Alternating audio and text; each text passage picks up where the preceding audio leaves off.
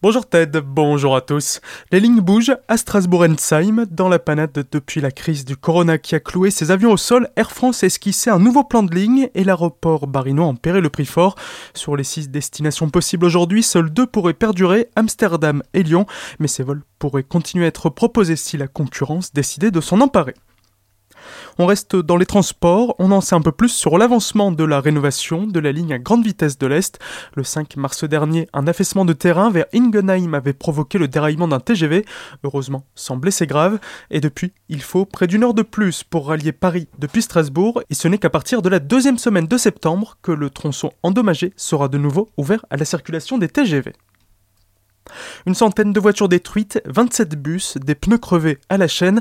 L'incendiaire du centre Alsace sera jugé en correctionnel les 7, 8 et 9 septembre, jugé pour avoir brûlé des dizaines de véhicules, crevé des pneus car il voulait se venger. C'est surtout à Célestat que les enquêteurs ont compté le plus de carcasses calcinées. Le coureur de Dambach, aujourd'hui derrière les barreaux, conteste une partie des destructions recensées, un préjudice aux alentours des 10 millions d'euros. Appel à témoins suite à la disparition de Régis Tressard lundi soir à Stosvir. Il a été aperçu pour la dernière fois à 20h30 à l'étang de pêche de Munster. Il mesure 1m80, cheveux courts châtains, légèrement barbu, de corpulence moyenne. Il portait un polo gris, un jean ainsi que des baskets blanches. Si vous l'avez vu ou que vous avez des informations à ce sujet, vous pouvez contacter la gendarmerie au 03 89 77 30 51 ou composer le 17 24 heures sur 24. Autre appel à témoins, cette fois-ci pour une rixe qui remonte au samedi 4 juillet. Les gendarmes de Célestat sont à la recherche de personnes ayant assisté à une violente altercation survenue en fin d'après-midi sur le parking du U-Express de Sundoz. Si vous avez été témoin de la scène, vous pouvez écrire à br.celesta plus at gendarmerie.intérieur.gouv.fr. Ça y est, c'est pour aujourd'hui. Vous pouvez enfiler votre maillot de bain et vos lunettes de soleil. Le stade nautique de Colmar rouvre ses.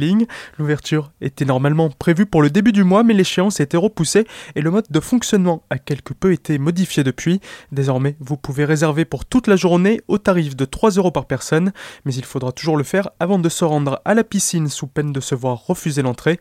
Plus d'informations à retrouver sur colmar.fr. De petites balades, de petites virées autour de Célestat cet été. L'Office de tourisme a dû réinventer son programme d'animation. On en parle avec Isabelle Ferreira, la directrice du SHKT, l'Office de tourisme intercommunal. Nous avons imaginé une proposition estivale pour cocooner les gens et leur faire du bien à partir des besoins et attentes exprimés durant et après euh, le confinement. Ce programme a été concocté euh, et se répartit sur l'ensemble du territoire intercommunal. Il propose une approche réellement innovante en petits groupes à très petit budget on vous propose de suivre nos petites histoires. Ce sont de très courtes visites guidées mais racontées. On vous propose aussi de prendre part à de petites balades avec un guériteur. C'est gratuit en plus. De vivre une expérience insolite, zen ou œnologique au fil de l'eau. Ou encore de vous laisser tenter par une virée à vélo ou à moto électrique. Notez aussi que l'Office propose durant tout l'été la location de vélos et vélos assistance électrique à la journée ou à la demi-journée. Vous pouvez découvrir tout le programme sur célesta-haut-königsbourg-tourisme.com et sur la page Facebook de l'Office. Très belle matinée à l'écoute d'Azur FM.